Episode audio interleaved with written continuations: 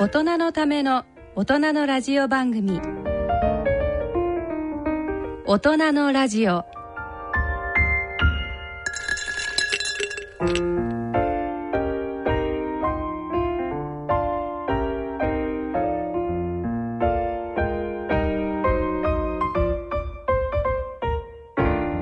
皆様ご機嫌いかがでいらっしゃいますか？大宮時子です、えー、今回は血液の病気に焦点を当ててお送りしたいと思います。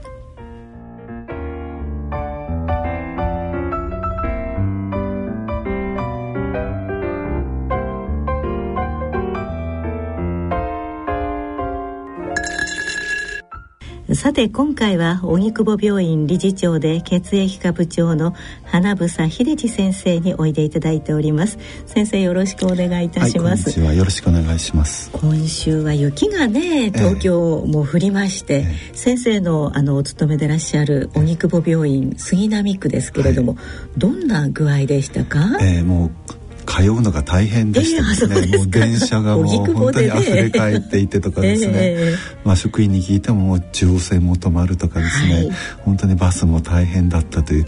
車でいつも通ってるんですけどとても車を出せるような状況ではなくてです。ね、ねえー、電車で行こうと思ったらもう大変な目にあって行くまでに本当に疲れ果ててしまいました。そうですよね。で患者さんはどうだったんでしょうね、えー、こういう時だったらもう患者さんも少ないかと思ったら患者さん頑張ってくるんですね、ずぶ濡れになりながら靴とかですね。あそうですよね、はい、でもまあその後ちょっと晴れたりしたので、でもやっぱり寒い季節になりましたね。はい、まあ2016年も猿年も明けまして、まあ1ヶ月ほど経っているんですけれども、猿年はどんな年になりますでしょうね。えー、いつもはですね、私、はい、まあ箱根駅で見ながらお酒飲んでですねくつろぐ、まあ正月なんですけど、まあ、今年はですね、はい、まあ、いろんな問題があって、はい、えー、まあ、大激震から始まっています。どんな激震ですか、えー、とまああの昨年暮れからまあ問題になっていた可決権の問題ですね。えー、可決権という血液製剤メーカーがですね、はい。まあ、いろんな、えー、不祥事を起こしていた。それをずっと隠し続けていたということが明らかになって。年ぐらい分からなかったというか、ね、申告しなかったという、えー、もう年明けからその取材がもうすごく多く来たりとかですね、はい、またそれ以外にもですね、えー、血液病のですね関係している、えー、最も大きな、えー、海外の企業がですね、えー、別の企業に買収されてしまうというようなですね、えー、いろんな大激震で今年が始まっています。そうなんですか。えー、まあ海外のことはあんまりあの知らなかったんですけれども、それは重大な事件なんですか？そうですね。まあ私たちまあ血液病という血液の病気の一つの、えー、治療を行ってはいるんですけど。はいえー、そういった、えー、血液病の治療というのはものすごい勢いで進歩してきてるんですね。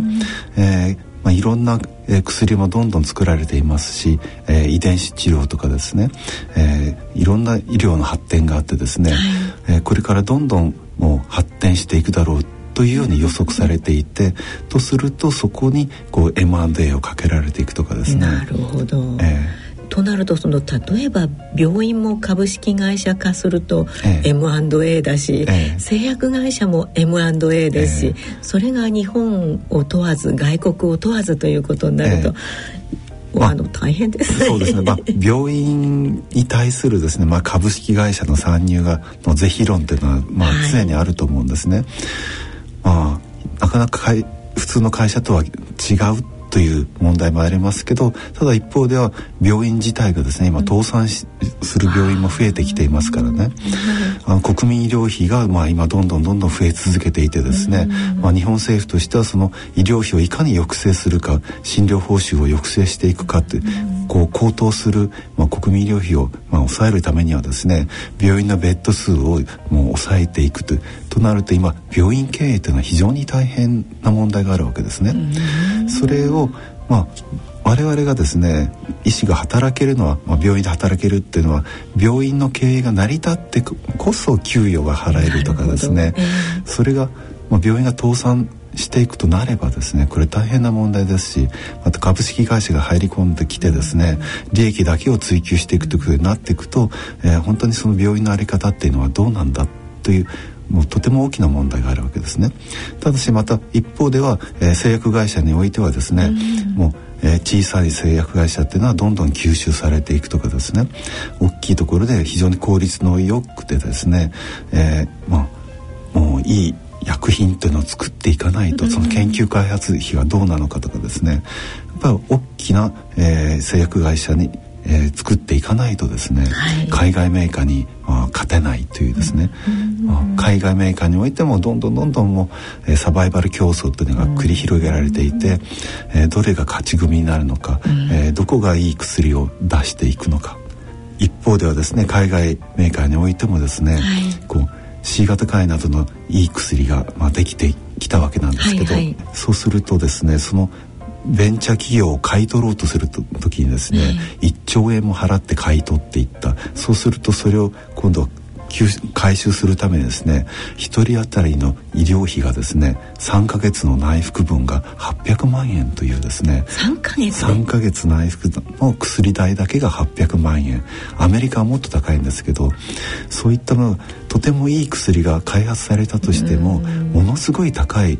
えー薬代ということになると一体どの国の人が払えるんだという。アメリカにおいてもですねこれ大問題になっていましてですねとてもいい医療保険に入っている人しかそれは飲めない、えー、日本においてもですね、えー、幸いなことに 今日本政府はあのその薬に、まあ、補助を出していて、はい、もうかなり安い値段で、えー、手に入れることができるんですけどただそれをいつまで続けられるんだろうか。いつまで？そういうことなんですか？はい日本の中には C 型肝炎の人が何百万人も,、はい、もう100万人を超える人がいてですね、えー、どの人がこの、えー、薬の治療を受けるべきかとかですね全員受けたら大変なことになるわけですね。あまあその薬が出た時には、まあ、これでね C 型肝炎、えーまあ、撲滅できるみたいなお話も聞いてそうですね、いいことだなと思ってたんですけれど。も、減らすことができる、はい、だけどこの薬代医療費のことっていくとやっぱり考えていかざるを得ない。医療費ですね、はい、例えば800万円かかるお薬を、まあ、患者さんは、まあ、何万円ぐらいで一月何万円ぐらいでいいんでしょうか？あの収入とかによってもいろいろ違うんですけど手続きをしていけばですね、はい、大体1万円から2万円で一月1万円から2万円であの手に入れることができるんですね。そうすると790万円は誰が払うんでしょうということですね。国ですね。税金ですね。えー、そういったところでまあ医療費が高騰していってなるほど。国の税収が一体もうどうなのかまた借金になるのかとかですね。とても悩ましいですね。でも病気の方もあの国民ですからね。それはそれなりのね。ですから、はい、やっぱり適正な薬価、えー、薬の値段は一体どのようにして決まるのかってこれアメリカの値段の薬のの値段の付け方というのはまた、えー、ちょっと異常なところがありますし、これがただ今回の場合は世界中の人に対して、えー、まあ、貢献できる薬が開発された夢のような薬なんですね。今までのものよりも副作用がなくてほぼ99%治せる。ただそれがもう値段がいくらが適正なのかということを考えていく必要もあると思います、ね、そうですね。はいそれでは大人のための大人のラジオ進めてまいりましょう。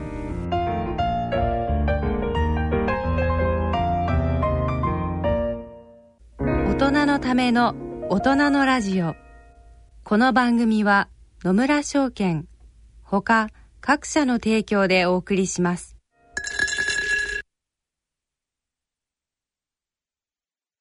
野村。第二の人生に必要なのはお金だけじゃないから。ゆったりとした旅を楽しみたい。健康はもちろん若々しさもまだまだ保ちたい。住まいをもっと快適にしたり相続のこととかもしもの時のことも考えておきたい。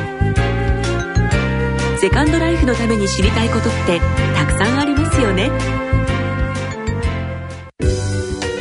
あなたのハッピーなセカンドライフのために。野村証券の本支店ではさまざまなスペシャリストを講師にお招きして野村のハッピーライフセミナーを開催しています。詳細はウェブで「野村のハッピーライフ」と検索してください。なお当セミナーではセミナーでご紹介する商品などの勧誘を行う場合があります。それの村に来て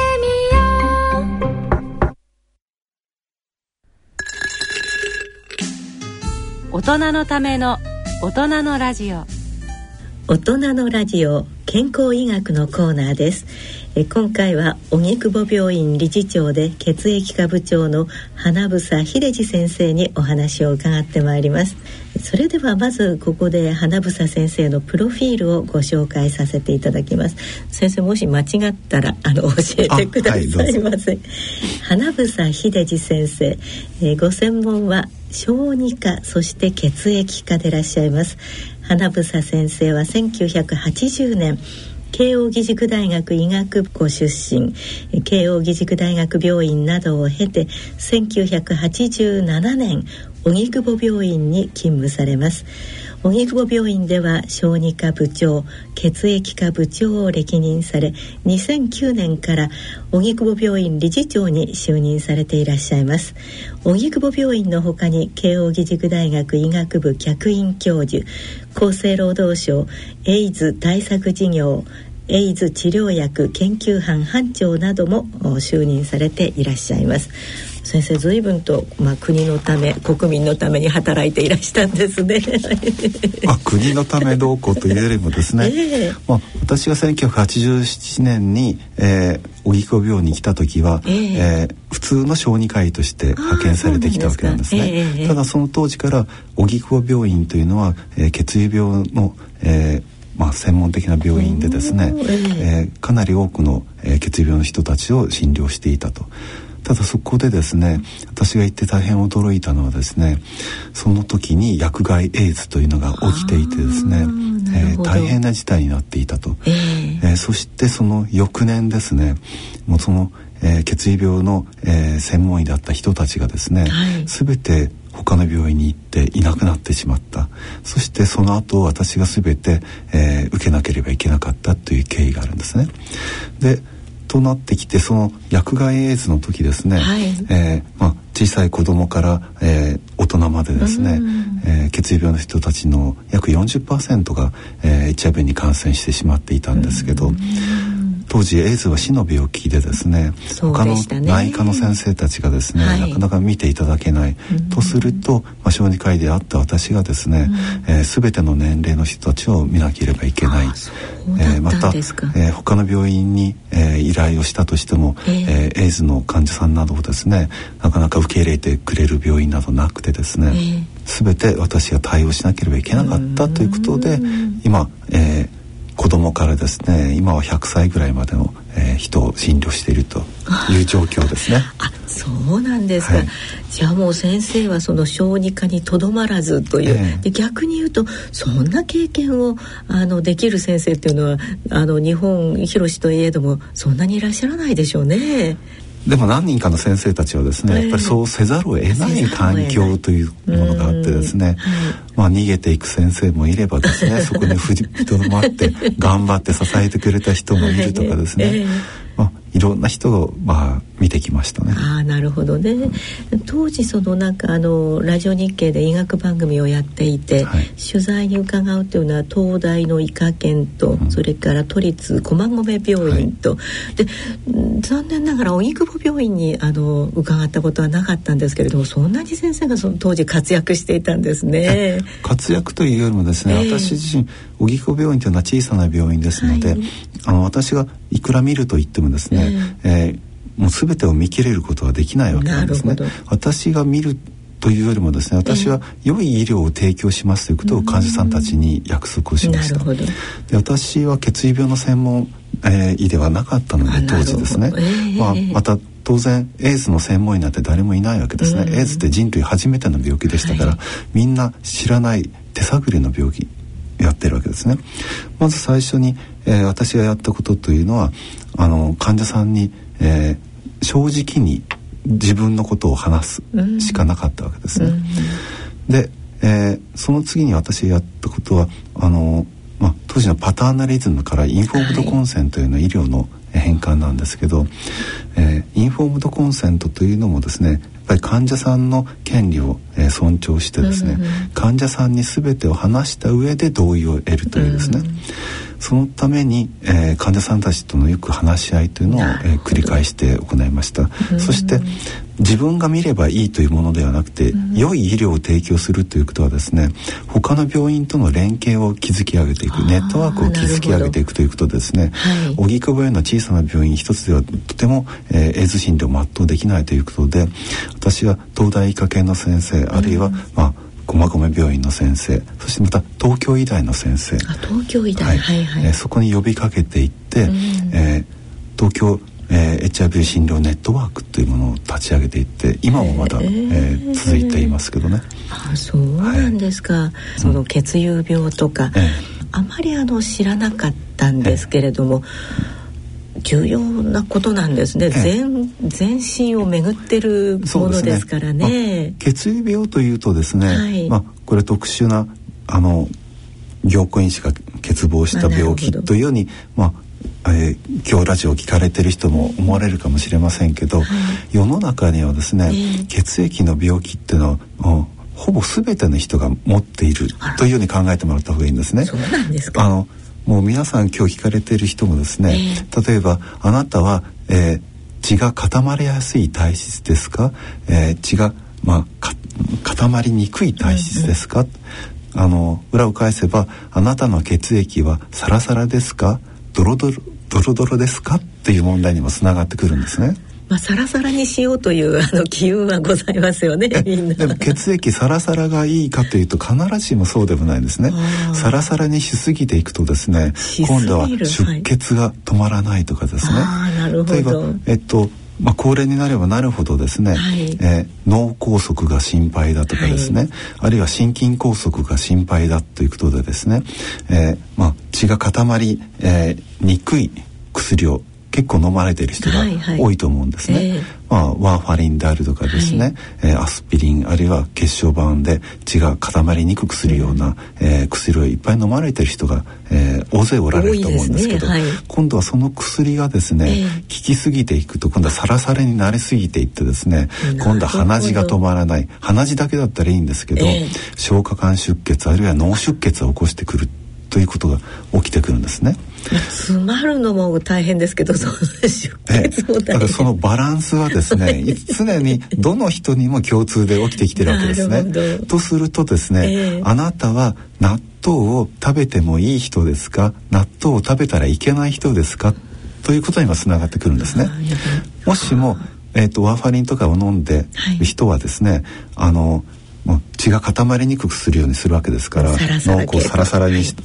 でそういった人はですね納豆を食べると良くないわけですね。納豆は結構有名なんですけど、えー、このビタミン K がですね、えー、凝固因子をいっぱい作っていって、うん、まあ血を固ま固まりやすくする。少しドロドロにしていくっていうイメージですね、うん。うん、でも納豆だけではなくてですねほうれん草であるとかですね多くの緑黄色野菜がですね、ビタミン K をいっぱい含んでいるわけですね。であなたはそういった食事をしてもいい人なんですか？それともう食事をすることを勧められる人、えー、例えば脳出血を起こしやすい人ですね、はい、血圧が高いとかですね、えー、まあ、出血を起こしやすいような人には、まあ、血を固めるようなそういった緑食野菜っていうのは多く摂取すべきなんですね。なるほどでも逆にこう脳梗塞が、えー、心配だ心筋梗塞が心配だと言ってお薬を飲むような人は、はい、えー、納豆とか緑黄色野菜というのはほどほどとかかなり控えめにしていかなければいけない。でもそれがきちっと2つに分けられるかというと全然そんなことないんですね、うん、その人のその日の体調によっても随分違ってくるっていうことはとても多いわけなんですね。なるほど。例えば、えー、今年に入ってですね、はい、これもまあ大激震の一つだったんですけど私たちの同僚がですね、えーまあ、ジョギングをして帰った後にですね、はい、いきなり、えー、肺高肺梗塞というですね肺塞栓あのエコノミー症候群ですね。え血栓ができてですね肺に詰まって突然倒れて意識がなくなってもう本当に命まあからが本当に危なかったんですけど助かったとその人に何の日常的な問題はなかったわけですね。ただそういった汗をかきすぎてですね脱水になっていくとですね、ええ、血がすごく固まりやすくなってしまうようなこととかですね。あのそういった人ももうえもう水分の摂取にも注意しなければいけないとかですね。あるいは、えー、まあ妊娠された方とかですね、はいはい、あるいは女性でピルを飲んでいるような人は血栓症ができやすいというですね、はいはい、これは女性ホルモンが影響するんですけどそういうような人たちがですね、はい、血栓症ができやすい時期にですね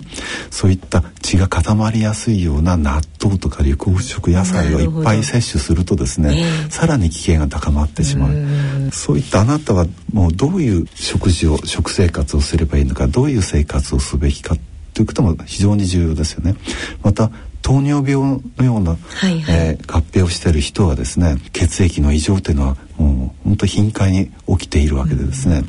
で糖尿病が原因でもう非常に血液が固まりやすくなっているかもしれないとかですね。あるいは糖尿病から今度は、えー、血管の障害が起きていってですね、はい動脈硬化を合併してきているとかですね。そうすると今度は目に出血しやすくなっているのかもしれないとかですね。あるいは、えー、もう脳血管障害があったりしてもう非常に出血がしやすくなるかもしれない。あるいは固まりやすいのかもしれない。両方のリスクが出てきてですね。なるほど。非常に気をつけなければいけないですね。いけないですね、はい、よくあの血圧もね、あの日によって違ったり朝と晩で違ったり、であの年中あのね気になる方は測ってらっしゃいますけれども。はいはい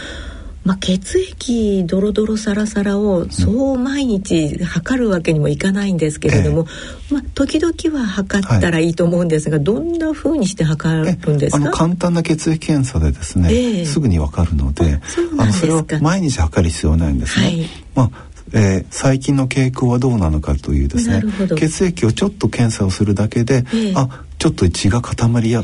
もう固まりやすくなっているなっていうちょっとドロドロになっているなっていうのは簡単な検査ですぐ分かりますのでえー、えー、ぜひとも先生に相談していただければという。ただし問題はですね、えー、血液凝固の専門というのはなかなかいないんですね。なるほど、えー、よくあの心筋梗塞の、えー、予防のためにはですね、えー、循環器の先生が見ておられるとかですね、はい、